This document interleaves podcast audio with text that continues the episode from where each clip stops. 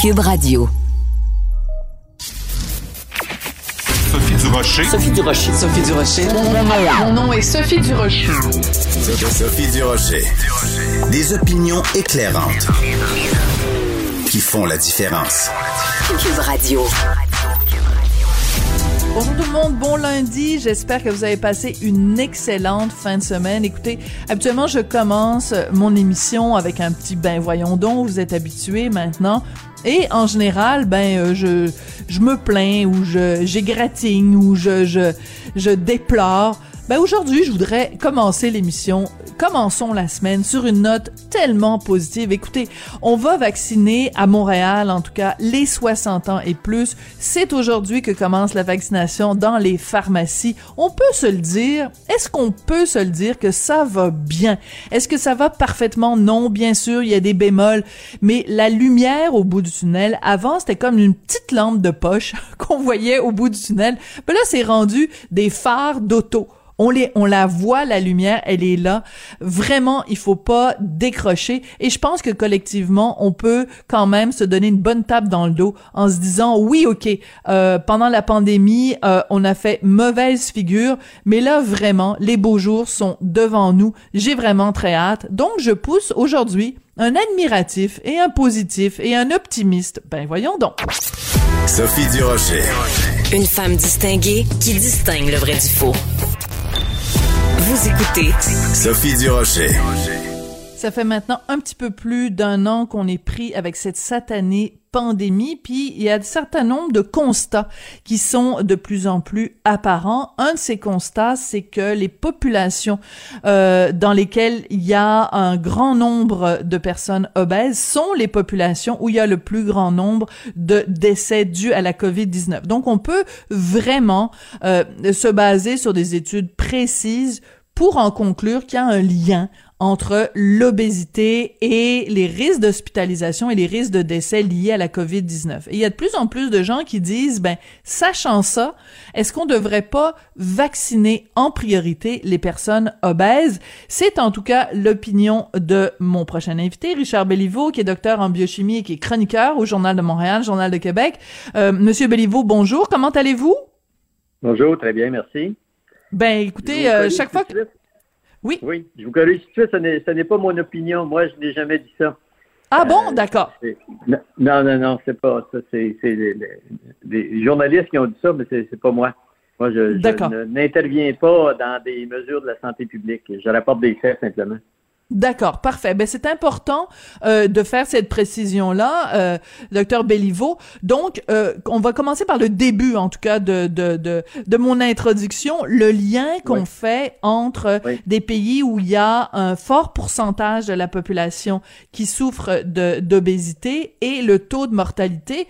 Je pense dans certains cas, c'est euh, dix fois plus. Il y a dix fois plus de mortalité dans les pays où plus de 50, 50% de la population est obèse. Est-ce que ça suffit pour dire qu'il y a un lien direct entre obésité et euh, euh, décès liés à la COVID?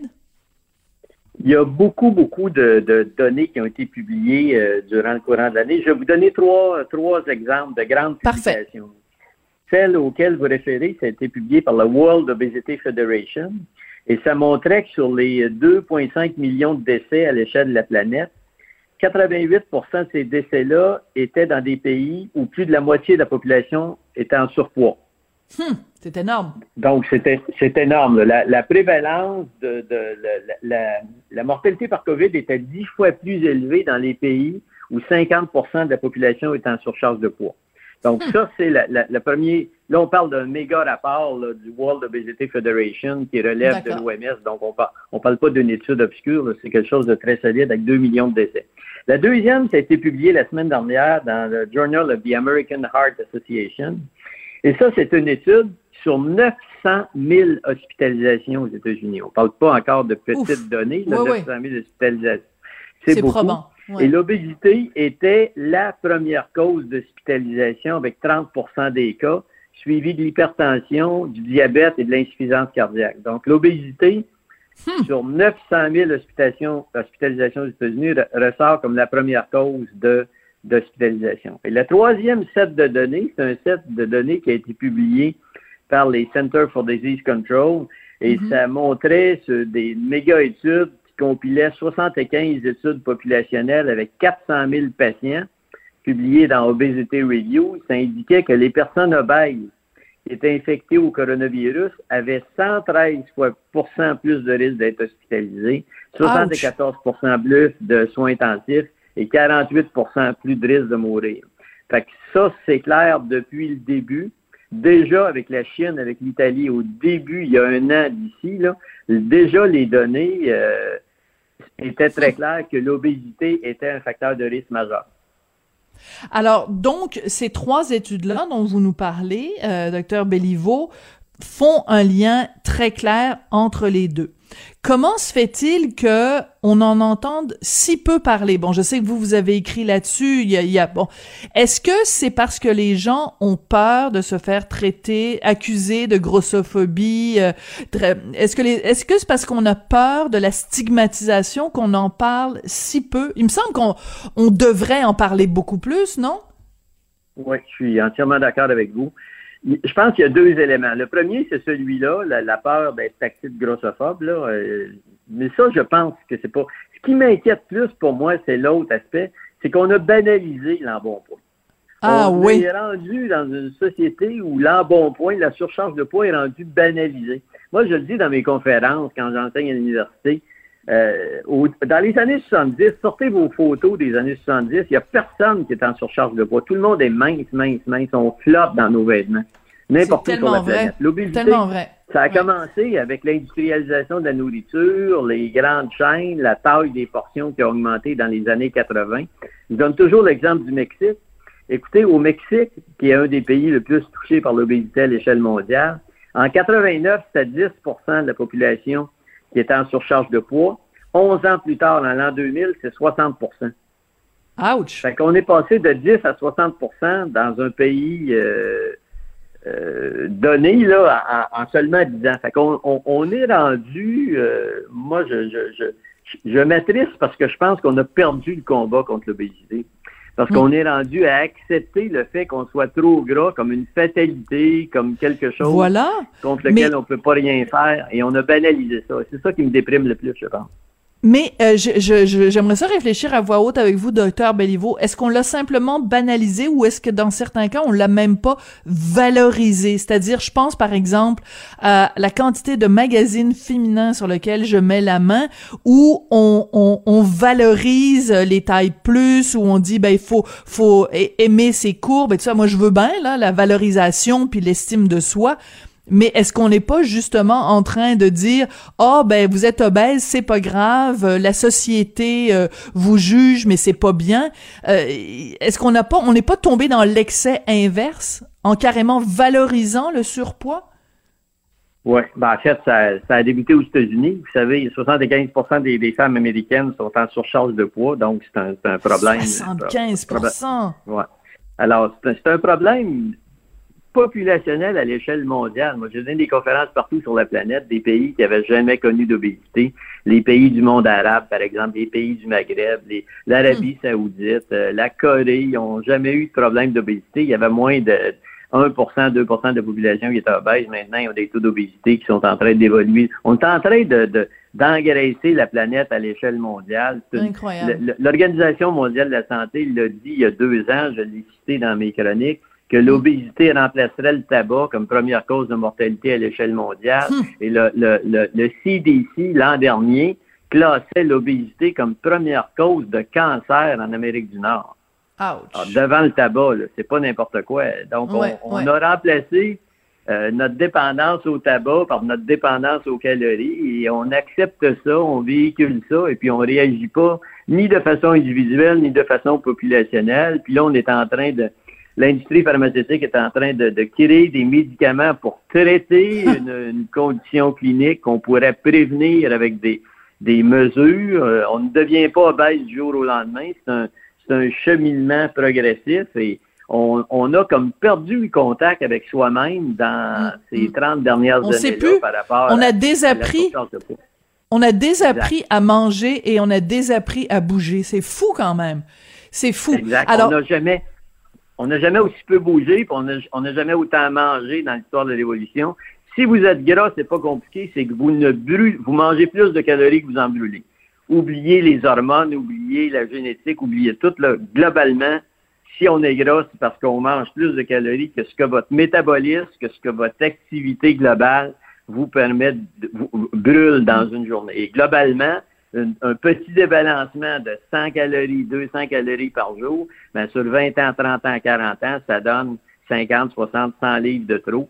Et ça, tous les chercheurs et les, les médecins de la planète vont être unanimes là-dessus. L'obésité, quand vous êtes en surcharge de poids, vous n'êtes pas en santé. Le fat but fit, là, ça c'est un mythe, c'est une légende urbaine mm. que les Américains aiment se répéter. Mais si vous êtes fat, vous n'êtes pas fit. Ça, c'est faux. L'obésité, c'est un désordre métabolique profond qui a des conséquences au niveau du diabète de type 2, qui a des conséquences au niveau des maladies cardiovasculaires, qui est une cause majeure de plus de 17 types de cancers qui sont associés à la surcharge de poids. Et vous êtes en tellement mauvaise santé quand vous êtes en surcharge de poids que vous allez être plus malade des infections. C'est ce que ces études-là montrent. Voilà. Votre système immunitaire est moins bon, il est moins efficace et vous allez être plus vulnérable à des attaques. Moi, je pense que c'est un, ça devrait être un, wake-up call là, euh, important mm, mm, si mm. vous n'avez pas peur du diabète, du cancer, des maladies cardiaques, de vous dire, ben écoutez, euh, si je suis en surcharge de poids, je suis plus à risque de mourir et d'être très malade de la COVID. Et ça, ça devrait être une prise de conscience individuelle et sociétale. Est-ce que le gouvernement devrait euh, au lieu de dépenser des milliers de dollars pour nous mettre des, des publicités avec François Bellefeuille qui fait des jokes de mononcle, est-ce que le gouvernement devrait justement sensibiliser les gens à cette réalité-là que les personnes obèses sont beaucoup plus à risque de mourir de la COVID? Si vous me demandez d'évaluer notre performance euh, politique par rapport à la gestion de l'obésité, comme professeur d'université, je nous donne 1 sur 10. Ouch! Euh, on dirait qu'on n'est pas capable de, parler d'obésité puis de parler de prévention. On est d'une société de pilules. On a pilulisé notre santé. On ne veut pas faire des choses pour prendre soin de sa santé. On veut faire n'importe quoi. Si on tombe malade, on veut être traité. Et tout le système est basé sur le traitement des maladies. La hmm, prévention, pas la prévention. un concept inexistant. Et ça ne passe pas ce concept-là.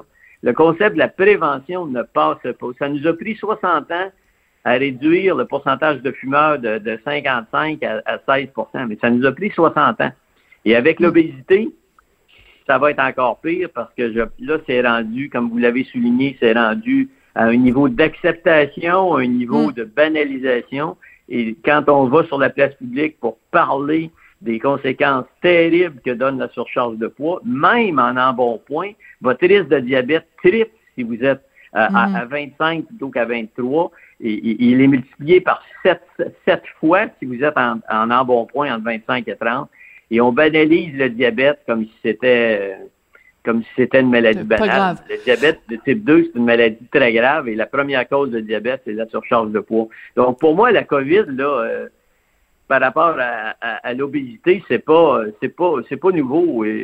on le savait déjà que les gens euh, mm. obèses avaient des moins bons taux d'anticorps et répondaient moins euh, bien aux, vaccins. On le savait déjà avec d'autres types de vaccins contre la grippe, par exemple. On avait déjà ces données-là. Mais là, les données avec la COVID viennent confirmer cela à une échelle populationnelle mondiale. Alors, est-ce qu'on devrait euh, encourager les personnes obèses à se faire vacciner plus tôt que les autres? Est-ce qu'on devrait les inclure dans euh, le segment de la population euh, qui souffre de comorbidité ou de, de problèmes de santé, puis les vacciner plus tôt? Qu'est-ce qu'on devrait faire? Là, vous me demandez une opinion et comme comme savant, je n'aimais pas d'opinion, je décris des faits. Ça, ça c'est des, des, gens qui sont en santé publique qui doivent prendre ces décisions-là. Moi, je n'aimais pas d'opinion. Euh, je veux surtout pas, pas jouer au gérant d'estrade, mais, mais je pense que si, si je suis une personne en surcharge de poids, je dois être conscient que je ne suis pas en bonne santé métabolique et que je suis plus vulnérable à une infection par la, par la mm. COVID et je suis plus à risque d'être hospitalisé, d'être intubé et de décéder de, de, de l'infection. C'est pas c'est pas moi qui le dis, ça, c'est le, CDC, mm, mm, c'est l'OMS, c'est les grandes études dont on a parlé en début d'entrevue. Et je pense que si vous êtes en surcharge de poids, votre priorité, ça devrait être de, de, de prendre des mesures pour réduire votre, votre, votre poids corporel et d'être en même temps plus euh, attentif plus euh, sensible, plus responsable par rapport aux dangers que représente l'exposition euh, au virus. Ben écoutez, ça a été très instructif. Je suis très contente que vous ayez pu mettre les choses euh, au clair, docteur Béliveau, et surtout, j'espère que, euh, euh, que collectivement, on va tous euh, prendre bien note de ce que vous appelez un wake-up call, là, un, une sonnerie de réveil, une sonnerie d'alarme euh, face à cette pandémie. Hein. Tu sais, on parle beaucoup de la pandémie de la COVID, mais la pandémie d'obésité, c'est vraiment ravageur, très très très très important comme comme discussion ce qu'on a eu aujourd'hui. Merci beaucoup, docteur Béliveau. Merci, bonne journée à vous. Richard Béliveau, docteur en biochimie, chroniqueur au Journal de Montréal, Journal de Québec, donc qui tire la sonnette d'alarme sur les liens euh, très clairs, hein, c'est vraiment indéniable, entre l'obésité et le risque d'aggravation euh, de, la, de, la, de la COVID.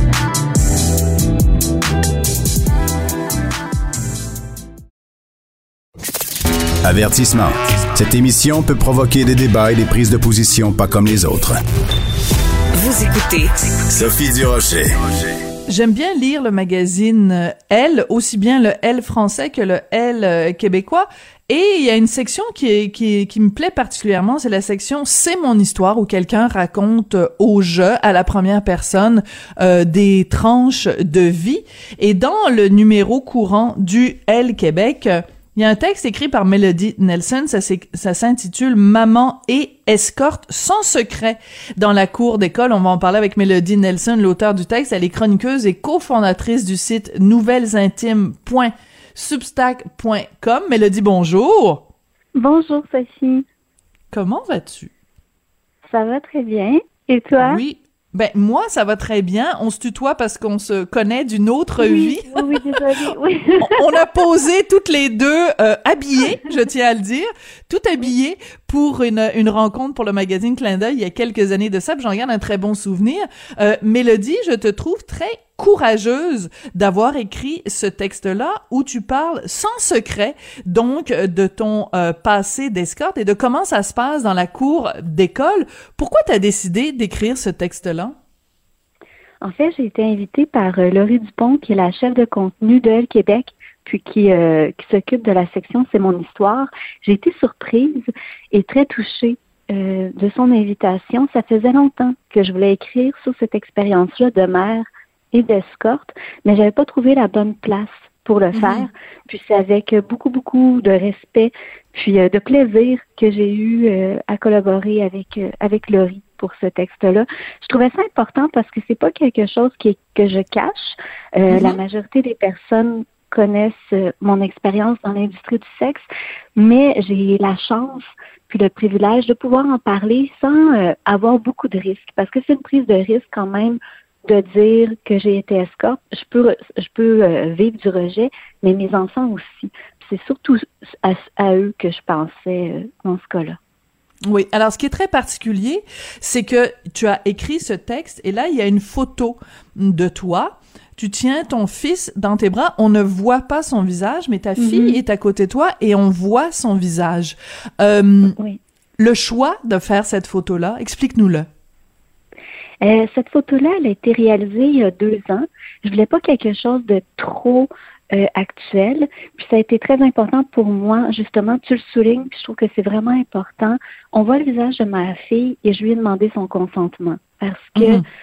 euh, elle lira pas l'article. Elle sait que j'ai écrit sur la sexualité dans Elle Québec qu'il y a une photo d'elle et que ça parle d'elle, de moi, puis de son frère, mais je voulais m'assurer qu'elle accepte d'apparaître dans la revue parce que même si ça l'a changé avec les années, deux ans, c'est quand même pas euh, un fossé non plus, puis on peut la reconnaître. J'aimais beaucoup cette photo-là parce que je trouve qu'il y a beaucoup d'affection. Puis je trouve que ma fille, il a à la fois, euh, elle a à la fois des yeux protecteurs, puis fière. C'est vrai. oui, c'est spécial. je sais ce que ma mère fait, je sais ce qu'elle fait pour nous, ce qu'elle a fait pour nous aussi. Puis, euh, tant pis ce que vous en pensez. Moi, je reste à ses côtés, puis je vais la protéger comme je peux. C'est tellement bien décrit, euh, Mélodie. De, j'aurais, j'aurais pas fait un meilleur, meilleur boulot que de décrire cette photo-là pour les gens, parce que quand on est à la radio, c'est toujours délicat de parler euh, de, de, d'une image. Mais écoute, euh, ta description est absolument sublime. Et en plus, ta fille a une main euh, sur ton posée sur ton bras. Il y, a, il y a tellement de tendresse et tellement de, oui, en effet, un petit côté protecteur aussi dans ce, dans ce, cette main déposée sur ton bras. Écoute, je veux juste lire un, un petit extrait de Oui. ton Mes enfants n'apprendront pas d'une autre personne que j'ai été escorte. Ils savent que j'ai rencontré leur père au travail et que mon travail, à cette époque, était d'écouter des clients et de faire en sorte qu'ils se sentent bien. Écouter des clients, faire en sorte qu'ils se sentent bien, est-ce que c'est pas une façon un peu édulcorée de parler du travail du sexe? Totalement. Euh, ça peut correspondre à ça uniquement dans certains cas, mais euh, c'est- pas, euh, ça, ça, ça comporte pas l'ensemble des tâches professionnelles. Euh, J'y vais vraiment. mais pour l'instant, pour l'instant, je trouve que c'est suffisant pour eux. Euh, ils connaissent certains termes, comme ils connaissent travailleuse du sexe, mais ils savent pas tout ce que ça comporte non plus. Ils pensent pas à relations sexuelles. Puis je veux pas qu'ils qu'ils en savent euh, plus que leur âge euh, peut le supposer. Alors, c'est beaucoup à tâtons que j'y vais. J'y vais selon, Mhm. selon leur curiosité, selon leurs questions, euh, selon ce que je crois qu'ils sont capables euh, de comprendre. C'est beaucoup, par exemple, euh, quand ils vont me poser une question, je vais, la- je vais les relancer sur cette question-là pour m'assurer que j'ai Mhm. bien cerné ce qu'ils voulaient savoir. Mais c'est sûr que pour l'instant, je vais pas plus loin que écouter des clients et faire en sorte qu'ils se sentaient bien. Puis c'est drôle parce que pour eux, entendre ça, euh, les deux ont déjà consulté une psychologue. Alors ils me disent Ah, mais t'es comme Madame Alice, t'es comme Madame Cécile. Puis je Trop dis, On mignon. pourrait dire que, mais, mais moi, j'ai pas les diplômes. Mais, mais c'est charmant comme comparaison parce que c'est vrai que dans ce travail-là, il y a une grande partie qui est de la de la psychologie. En même temps, on peut pas esquiver parce que on, on se parle entre grandes personnes là, toi et moi. On peut pas esquiver évidemment tout le côté euh, euh, sexuel. Et ce que j'aime dans, dans l'extrait, euh, c'est que tu, tu, tu en parles, mais c'est pas là, évidemment la première fois que tu en parles, le fait que euh, ton conjoint, en tout cas le père de tes enfants, c'était un client qui est devenu ton amoureux et qui est devenu donc le père de tes enfants. Donc ça, dans quelle mesure ça tu peux en parler avec avec tes enfants? Que tu as rencontré leur père dans le cadre de ton travail où tu étais comme psychologue pour les messieurs? à date, ils ont pas. je pense qu'ils voient notre relation, puis ça les satisfait de savoir qu'on s'est rencontrés au travail. Ils sont pas allés plus loin. Euh, présentement, j'écris.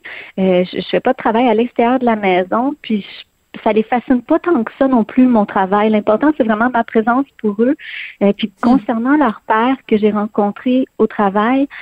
Euh, je je suis pas capable de garder des secrets. J'aime pas ça. Quand j'étais escorte, c'était vraiment ce qui m'a fait le plus de mal de pas en parler aux gens. Alors, Ah oui? euh, je, tenais, oui, je tenais à pas mentir par rapport à ça. Hmm. Je tenais à pas trouver d'excuses, euh, trouver des histoires que après j'aurais à défaire pour en créer d'autres. Alors, euh, pour moi, puis pour mon conjoint aussi, c'est suffisant de leur dire qu'on s'est rencontrés au travail. Plus tard, euh, il y auront d'autres détails, mais je voulais vraiment pas avoir à leur mentir. Puis je veux pas non plus demander non plus, par exemple, à mes proches ou à, ou à ma famille de faire attention à qu'est-ce qu'ils disent auprès de mes enfants. Je veux pas que quelqu'un ait l'impression de s'échapper euh, en parlant de notre rencontre. Alors je trouve ça beaucoup plus facile qu'ils savent déjà, qu'ils sachent déjà euh, cette partie-là de notre histoire. Alors, la raison pour laquelle ton texte euh, s'intitule Maman et escorte et que tu le sous-titre c'est Sans secret dans la cour d'école, c'est que tu parles justement euh, de, de cette relation-là que tu as avec d'autres euh, mamans euh, quand tu vas euh, mener ou chercher euh, tes enfants euh, à l'école. Euh, la plus belle expérience puis la moins belle expérience à l'école? Ben, je, il y en a une expérience. En fait, j'en ai tellement de belles expériences, puis c'est ce qui, j'en suis toujours étonnée. Euh, j'ai déménagé deux fois, puis à chaque nouvelle école euh, que mes enfants fréquentent, j'ai des mères qui viennent me voir, puis qui me parlent de leur propre expérience. Puis parfois, je suis la première personne à qui elles vont l'avoir dit. La Hmm. seule personne dans leur vie qui va le savoir. Puis Wow. c'est pour ça que je trouve ça, oui, c'est Hmm. incroyable. C'est C'est fou. pour ça que je trouve ça important. Oui, vraiment, il y en a tellement plus de personnes qu'on pense. Il n'y a pas un habillement ou une façon de placer ses cheveux particulière qu'on est escorte ou ex-escorte. Puis c'est, j'en viens pas. Je, je suis encore surprise de, de- des personnes qui m'approchent pour m'en parler. Puis je le vois que ça leur fait du bien. Puis moi, c'est, c'est une des une des raisons pour lesquelles je m'exprime le plus souvent sur ce sujet-là parce que je sais à quel point c'est important de pouvoir en parler, Hmm. puis de d'être capable de trouver quelqu'un qui va recevoir ces confidences-là d'une certaine façon. Euh, puis j'aime beaucoup recevoir ces, ces confidences-là, mais une des plus belles expériences, celle qui m'a stressée aussi en même temps, je la relate dans la revue, c'était Oui. euh, lors d'un anniversaire, euh, mon fils, je le voyais jouer avec un autre garçon, puis il y avait tellement quelque chose de semblable entre eux, euh, la même énergie, euh, le même manque de discipline, on va dire. Mais c'était beau, c'était joyeux de les Ouais. voir. Puis j'étais restée à l'anniversaire, je connaissais pas encore les autres parents beaucoup, puis je suis allée vers la mère euh, du garçon, puis on discutait. Au début, elle se sentait mal, elle savait pas si j'appréciais ou non que mon fils fasse n'importe quoi avec le sien. Puis on s'est liés d'amitié très très rapidement. Mais euh, avec les réseaux sociaux et tout, euh, j'appréhendais le fameux moment où elle me demanderait d'être son amie Facebook. Et là, quand elle l'a demandé, je, je- voulais pas non plus justement retomber dans un autre mensonge et dire je n'ai pas de réseaux sociaux, j'ai pas de profil Facebook, ne me cherche Ouais. pas. Et là, j'ai mon cœur a vraiment euh, il, il a arrêté de battre parce que pour moi, c'était, je, je sais que ça peut avoir l'air ridicule d'accepter ou non une amitié Facebook, mais pour moi, ça pouvait avoir des grosses conséquences parce que j'aimais beaucoup cette femme-là et mon fils, je l'avais jamais vu Hmm. aussi bien s'entendre avec un autre enfant. Et j'allais accepter, puis elle a compris très rapidement parce que je- j'en parle souvent de Oui. mon expérience. Je parle aussi beaucoup euh, des autres travailleurs du sexe qui m'entourent. Puis ça n'a jamais été un sujet de conversation très important entre nous. Euh, quand on se rencontre, on n'en parle pas nécessairement, mais c'est quelqu'un qui apprécie mon courage, elle me l'a déjà dit. Hmm. Puis on s'aime beaucoup. Et c'est c'est un des plus beaux cadeaux de pouvoir être soi-même, puis d'être accepté malgré des ondes que les gens peuvent pas nécessairement comprendre. Puis je demande pas aux gens non plus de comprendre ma décision d'être dans l'industrie, mais de, de m'accepter avec euh, ce que ça, ça, ça a créé en moi. Cette expérience-là, je- c'est vraiment un beau cadeau, puis je la considère vraiment presque comme une sœur, puis Hmm. son fils, c'est vraiment presque comme un fils pour, euh, pour le mien. Mais sinon, les pires expériences, je suis un peu naïve. Oui. Je vais, je vais t'avouer. Alors, je je vois pas nécessairement euh, Ah ouais? si les gens parlent contre moi ou quoi que ce soit? Non, je le vois vraiment pas. Ou les gens, ils, ils osent pas parce que sinon, je parle trop fort. C'est c'est le cas, je sais pas. Mais, mais je, je m'en rends pas compte. Ça n'a jamais été confrontant. D'accord. Euh, on sait que les enfants, parfois, hein, euh, peuvent être euh, à des petites bêtes adorables. Parfois, ils peuvent être extrêmement cruels. je pense pas que ça arrive très souvent, mais de temps en temps, dans une cour d'école, ça peut arriver qu'un enfant qui en aime pas un autre le traite de fils de pute. Si ça arrive à ton fils, comment tu vas réagir? Je serais très fâchée. C'est sûr que j'aurais une discussion avec l'école. Je pense que mes enfants sont assez habiles pour euh, pour répondre à, à des insultes, pas avec d'autres insultes, mais en, en sachant très bien euh, qu'on leur doit respect, puis que ça se fait pas dire de tels mots ou d'autres insultes du même genre. C'est arrivé une fois euh, Oui. dans la ruelle où j'habitais. Euh, ma fille, elle s'était maquillée, puis quand elle se maquille, c'est très clownesque, puis elle avait mis euh, du rouge à lèvres. Puis on dirait que certains items, que ce soit de l'habillement ou du maquillage, qu'on va plus lier à l'industrie du sexe. Et là, le rouge à lèvres rouge, ça avait frappé un enfant qui avait environ 9 ans euh, dans la ruelle, puis il lui avait dit qu'elle avait une face de pute. Euh, ma fille était venue me voir, elle savait que, elle devinait que c'était une insulte, mais elle savait pas du tout ce que ça signifiait, pute. Hmm. Alors, moi, je lui ai dit qu'en fait, ben, j'ai j'ai fait une intervention en plusieurs temps. Un, pute, je veux pas entendre quelqu'un dans la ruelle ou dans mon quotidien dire ça. Je lui ai vraiment dit que ça voulait dire travailleuse du sexe, puis elle savait ce que ça voulait dire travailleuse du sexe en gros. Euh, ensuite, je lui ai dit, est-ce que ça a vraiment du sens dire ça à quelqu'un? Parce que on comprend que c'est un travail, travailleuse du sexe, parce qu'elles se ressemblent toutes. C'est comme quand je vais, par exemple, à l'intermarché, est-ce que tu penses que toutes les caissières ont le même visage. C'est hmm. pas le cas.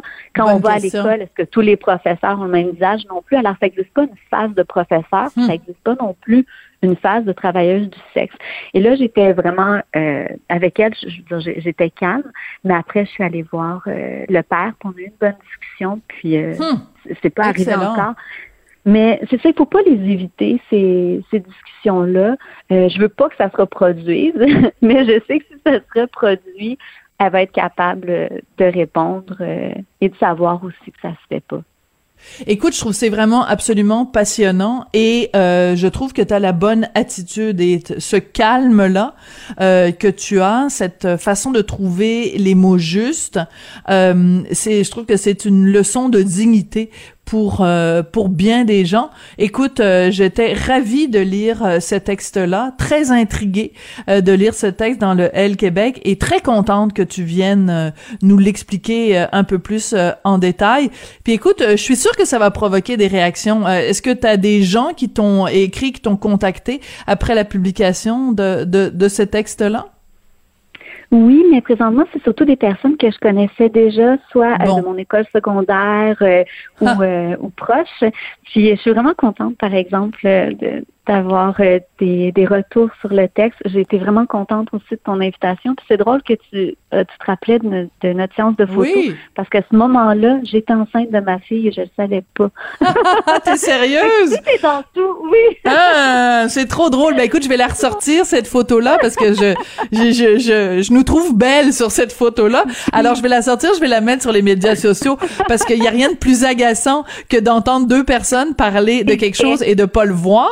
Alors, euh, je vais le, je vais le mettre sur Facebook et sur euh, et sur Twitter pour que les gens qui nous écoutent euh, en ce moment puissent voir à quoi on fait référence. Écoute, je t'embrasse très fort. Merci beaucoup pour ton témoignage, Mélodie. Et puis, ben, j'invite tout le monde à aller lire ce texte-là dans le dans le L Québec. je pense qu'il y a beaucoup de gens qui vont avoir des, des préjugés qui vont tomber. En tout cas, c'est ce qu'on souhaite. C'est un peu pour ça qu'on est qu'on est sur Terre aussi, hein, pour faire tomber ce genre euh, de préjugés. Merci beaucoup, Mélodie. Exactement. Merci à toi. Bye bye. Mélodie Nelson, donc euh, tout un témoignage vraiment que je vous encourage à lire dans le L Québec. Mélodie Nelson, qui est chroniqueuse et cofondatrice du site Nouvelles, Nouvelles Intimes, pardon, j'ai vraiment de la difficulté à dire ça, nouvellesintimes.substack.com.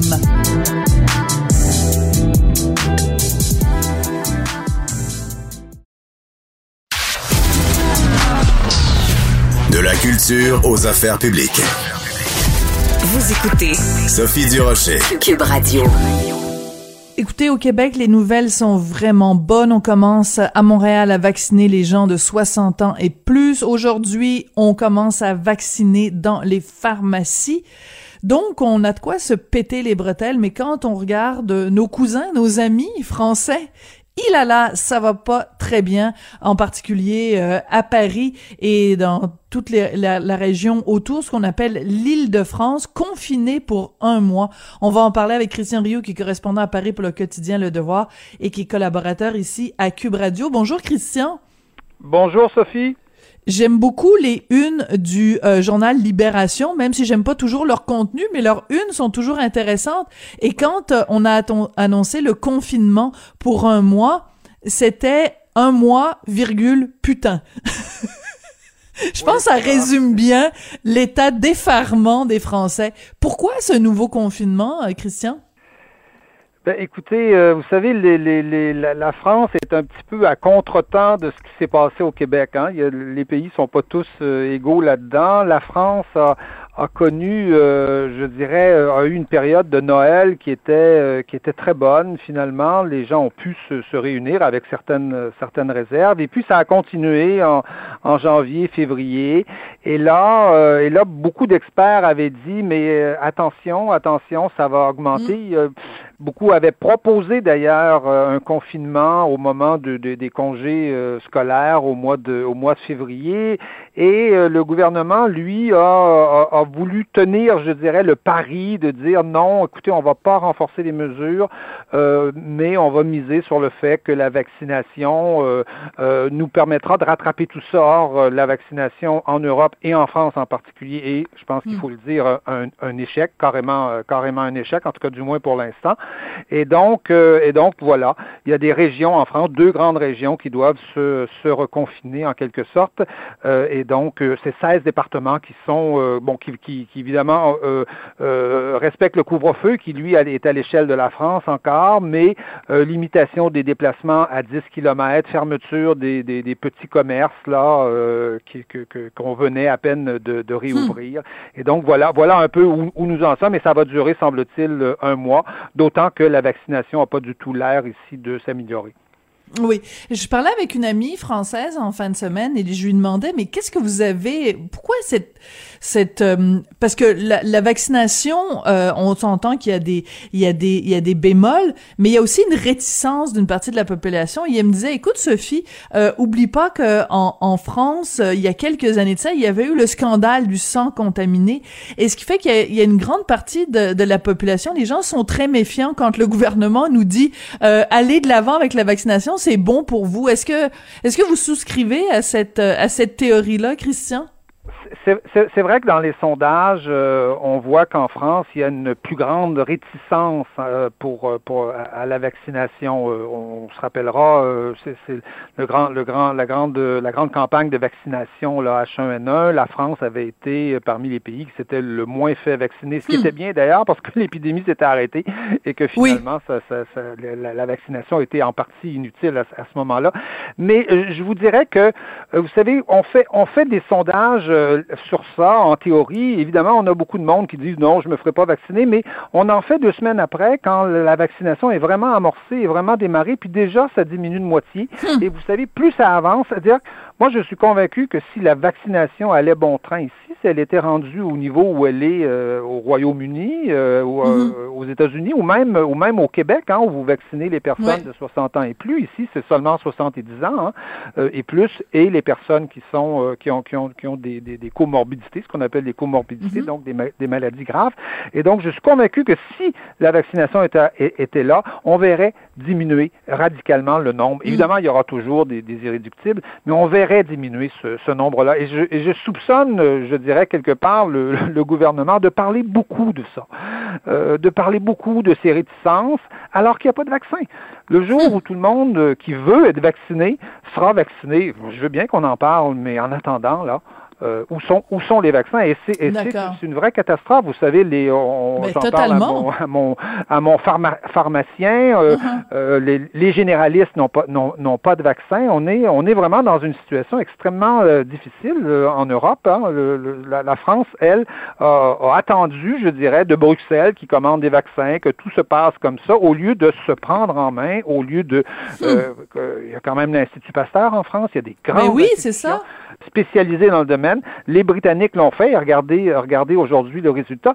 S'en est rendu au, au, au, que, qu'Angela Merkel songe très sérieusement en Allemagne à commander des vaccins russes, hein, le Sputnik 5, hmm. et, euh, et, à le faire euh, non pas sur une base européenne, mais pour pour l'Allemagne, disant que l'Europe, dans le fond, a, euh, reconnaissant dans le fond que l'Europe a, a, échoué, a commandé trop tard les vaccins, a pas mis suffisamment d'argent sur la table, et donc tous les pays aujourd'hui sont quelque part dans la, dans la disette et ça va durer encore, semble-t-il, encore un, bon mois. C'est ce qu'on nous annonce ici. Donc, vous, vous voyez, la, la, c'est un peu l'attitude de la population, le ras-le-bol, mm. entre guillemets, le putain de la population là, que vous, que vous lisez dans, dans, sur Libération. Il vient un peu de là, c'est-à-dire, il se dit, on veut bien faire notre effort, mais on a l'impression qu'il y a eu des couacs et des cafouillages importants euh, du côté du gouvernement, d'autant qu'il y en a eu encore euh, tout récemment. Hein, vous savez, euh, samedi matin, on devait avoir une, un formulaire, une attestation qui devait, que, chacun devait télécharger pour pouvoir sortir de chez soi. Elle faisait trois pages.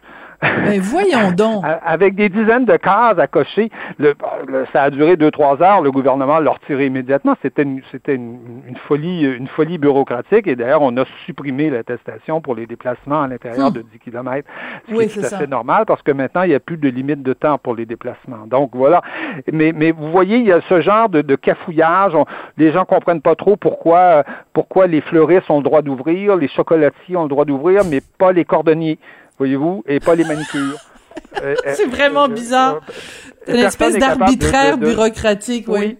Voilà, voilà. Et semble-t-il qu'il y a, qu'il y a, un formule, qu'on a le droit à des déplacements de 10 km, mais aussi possiblement, mais avec une attestation jusqu'à 30 km. Alors là, ça, ça demeure, demandez-moi pas de vous expliquer ça, mais ça demeure mystérieux à peu près pour tout le monde. Bon, vous voyez un peu le, la situation dans laquelle où une population qui était déjà un peu réticente sur la question de la vaccination se retrouve un peu face à un gouvernement qui cafouille beaucoup quand même. Oui, et ça, c'est intéressant aussi de comparer justement la situation dans ces pays européens-là et euh, de comparer la situation en, au Royaume-Uni où, si je me trompe pas, corrigez-moi si je me trompe, il y a 50% quand même des adultes qui sont déjà euh, vaccinés. Donc, euh, finalement, est-ce qu'on peut en conclure de façon aussi simple que de dire que finalement le, le Brexit a du bon? Ben, écoutez, je ne sais pas s'il si, faut l'attribuer au Brexit, mais il faut quand même l'attribuer au fait que les Britanniques se sont pris en main. C'est-à-dire qu'ils n'ont pas attendu que, que, que, la manne arrive de, de, mm-hmm. quelque part. Et je vous dirais que la France est vraiment le pays euh, euh, dont, dont, il ne faut pas suivre l'exemple. Le Macron n'a pratiquement jamais parlé des vaccins. Jamais. Ben on écoutait Trump parler des vaccins. Euh, on, voyait les Israéliens qui, qui, signaient des contrats. On peut critiquer les contrats que les Israéliens ont signés, mais regardez la situation aujourd'hui aujourd'hui mhm. dans le pays. Euh, donc, on, voyait tout ça et on se demandait, mais pourquoi Emmanuel Macron, qui est quand même euh, le, le, président du pays de Pasteur, ne parle jamais des vaccins? Parce qu'il a toujours attendu que l'Europe le fasse. C'était l'Europe qui devait le faire. L'Europe n'a aucune compétence dans le domaine de la santé. Ça fait pas partie de ces, de ces quelque part de ces de ces juridictions. Et l'Europe a commandé ça euh, en bon fonctionnaire, en attendant, en négociant les prix, comme si comme s'il fallait négocier les prix sur les vaccins. Imaginez, euh, les vaccins, les vaccins, il n'y a, pas, il a pas, a pas de prix limite pour un ben vaccin aujourd'hui, sachant, sachant le bien que ça amène à la société, sachant que ça permet de reprendre toute l'activité économique. Et là, l'Europe, toute l'Europe se retrouve dans cette situation-là, qui va certainement durer encore, euh, encore un bon mois. Donc, il y a, il y a un pari perdu, là, en tout cas pour, euh, pour mm. Emmanuel Macron, qui lui avait, avait misé en se disant on va peut-être, avec la vaccination, euh, euh, éviter un, troisième confinement. Oui. Alors c'est très, ça doit être très frustrant. Puis c'est pour ça que c'est intéressant de vous parler à vous parce que vous habitez sur place, donc toutes ces histoires-là de, de bureaucratie, d'attestation qui font trois pages, vous les vivez vraiment au quotidien. Mais euh, vous vivez aussi avec des concitoyens français. C'est quoi le sentiment? Est-ce que les gens sont résignés ou les gens sont fâchés contre leur propre gouvernement? Je, pense qu'il commence à y avoir un, vrai ras-le-bol chez les Français, c'est-à-dire que euh, les Français sont, je pense que les Français ont, ont été très disciplinés jusqu'à jusqu'à hmm. maintenant. Ils ont ils ont fait preuve de de, de, de, beaucoup de bonne volonté. C'est quand même le, la France quand même un peuple qui est connu un peu pour son côté, hein, un peu grognon, un peu revêche là, un peu euh, même révolutionnaire à, l'occasion.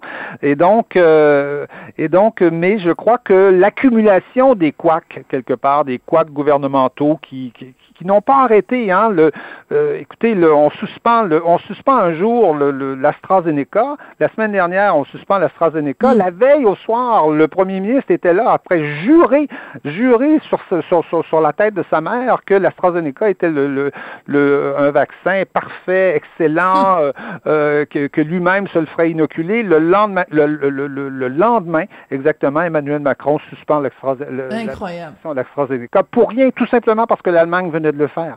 Et donc, vous voyez ce genre de ce genre d'attitude. On sent un gouvernement qui est qui est, j'irai pas jusqu'à dire incompétent, mais qui, en tout cas, n'a pas d'expérience dans ce genre de, de, gestion de, de, de crise et on sent bien qu'il y a très très peu de monde autour autour d'Emmanuel Macron capable de tenir, je dirais, le, le phare d'une certaine mm. façon. Et ça, les Français le sentent. Il n'y a, rien de pire dans une situation de crise que de sentir que en haut, ça, ça, ça, on Il n'y a pas de contrôle. Voilà, exactement. Que, que c'est un sentiment de confiance qui se bâtit justement sur la confiance en soi du gouvernement. Mais si le gouvernement TGVR, c'est en effet inquiétant. Et d'ailleurs, je voyais, euh, bah, j'ai vu passer ça bah, juste pour rigoler, mais il y a quelqu'un qui disait, on a l'impression que euh, à cause de justement de ces de ces volte-face du gouvernement, que ce soit face à l'AstraZeneca ou face aux différents formulaires, quelqu'un qui disait, on a l'impression que les gouvernements prennent ces décisions en se basant sur l'horoscope du jour.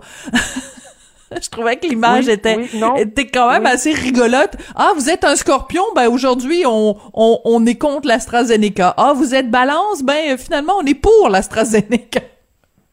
Oui, mais euh, on, on sent, on sent, c'est-à-dire l'incapacité d'avoir un discours commun aussi euh, et, et, et, quelque part euh, coordonné dans, dans ce gouvernement. Un jour, un ministre dit une chose, le lendemain, l'autre ministre dit autre chose. Euh, et donc, les, gens ne, savent plus. Euh, vous voyez, le, le, le, ministre de la Santé, euh, jeudi dernier, nous s'est mis à nous parler des confinements aérés. Hein? Alors hein? qu'il faut faire un confinement aéré, c'est-à-dire qu'il faut aller se promener à l'extérieur, il, ah, faut, il, faut, il faut bouger. Euh, et, et, là, il nous explique que dans le fond, on a très très peu de chances de se contaminer euh, quand on est à l'extérieur plutôt qu'à l'intérieur. Mais vous savez qu'on est obligé de porter le masque quand même à l'extérieur. Oui, c'est ça. donc c'est une contradiction. Ben euh, oui, les, les, les, on, on, a le sentiment que ce gouvernement-là se, se, se, contredit, euh, se contredit régulièrement, ou du moins n'est pas capable de tenir un discours ou de nous dire aussi ce qu'il ce qu'il ne sait pas. Et ça, c'est peut-être des, un des grands défauts, je pense, peut-être d'Emmanuel Macron, cette espèce d'incapacité de dire je ne sais pas, on va faire au mieux. Hein? Mm. C'est voilà. ce que fait souvent François Legault. Et je pense que oui, exactement. Euh, pour avoir vu les deux là agir, je pense que François Legault est quelqu'un qui, qui, qui a le don d'inspirer confiance, ce qui n'est pas le cas d'Emmanuel Macron. Et euh, je vais vous sortir, euh, euh, Christian, cette phrase que je sors depuis ben, depuis le 13 mars 2020, les trois C.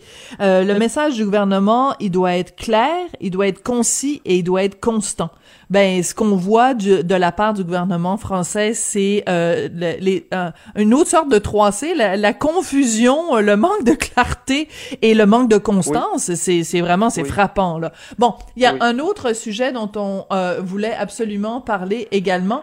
C'est ben, c'est peut-être plus pointu, mais à Paris, la mairesse qui a lancé les commémorations de la commune de Paris et pourquoi c'est contesté cet anniversaire-là? D'abord, peut-être rappeler parce que tout le monde n'est pas au courant de ce qui s'est passé euh, lors du soulèvement de, de, la commune à Paris, même si c'est euh, le cas des Les Misérables se passe pendant la commune.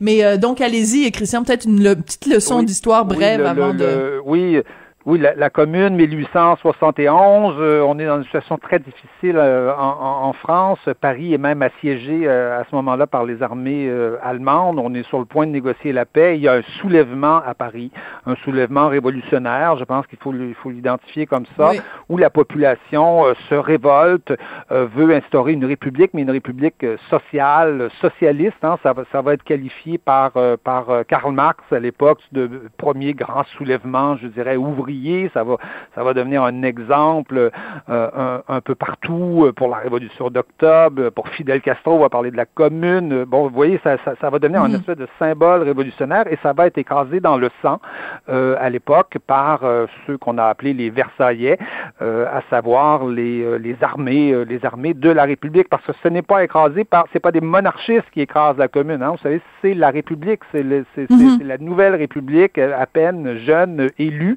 qui va écraser la commune parce que la commune était, était, était, très, très peu populaire dans le reste de la France. Les paysans, qui sont, qui sont la majorité, l'immense majorité de la population française, ne voulaient rien savoir de ces révolutionnaires euh, parisiens euh, qui voulaient tout à coup instaurer toutes sortes de, de choses euh, étranges dont eux, dont eux ne, ne, ne, voulaient pas. Alors, vous voyez, donc c'est devenu un symbole très, très de gauche, je dirais, mm-hmm. un symbole révolutionnaire.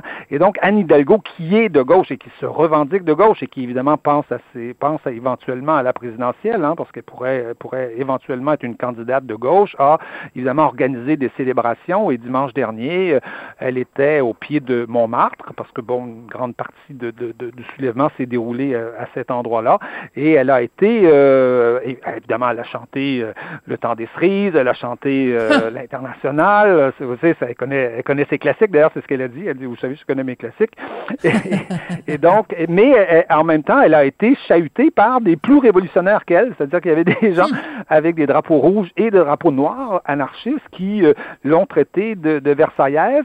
Et on sait qu'à Paris, la droite euh, est pas très heureuse qu'on célèbre la Commune parce que pour la droite, c'est perçu euh, comme une plus, plus, un élément de presque de guerre civile hein, hum. à l'intérieur à l'intérieur de la France. Et donc, elle, est, elle, elle, elle, elle, elle, subit à la fois les critiques, je dirais, de, de, de sa gauche et les critiques et les critiques de, de la droite, mais euh, je, je, pense qu'Anne Hidalgo euh, veut, veut, veut, en faire un symbole, un peu un symbole de, d'une personnalité de gauche qui résiste. Et je, je, je le répète, je pense qu'elle a des ambitions euh, présidentielles et si les sondages le lui permettaient, pour 2022, euh, ouais. éventuellement mm-hmm. candidate. Oui, oui, absolument. Intéressant. Mais vous intéressant. savez, en France, ces événements historiques se, se soulèvent toujours des, des polémiques, souvent puis des polémiques passionnantes parce qu'on découvre en fait l'histoire.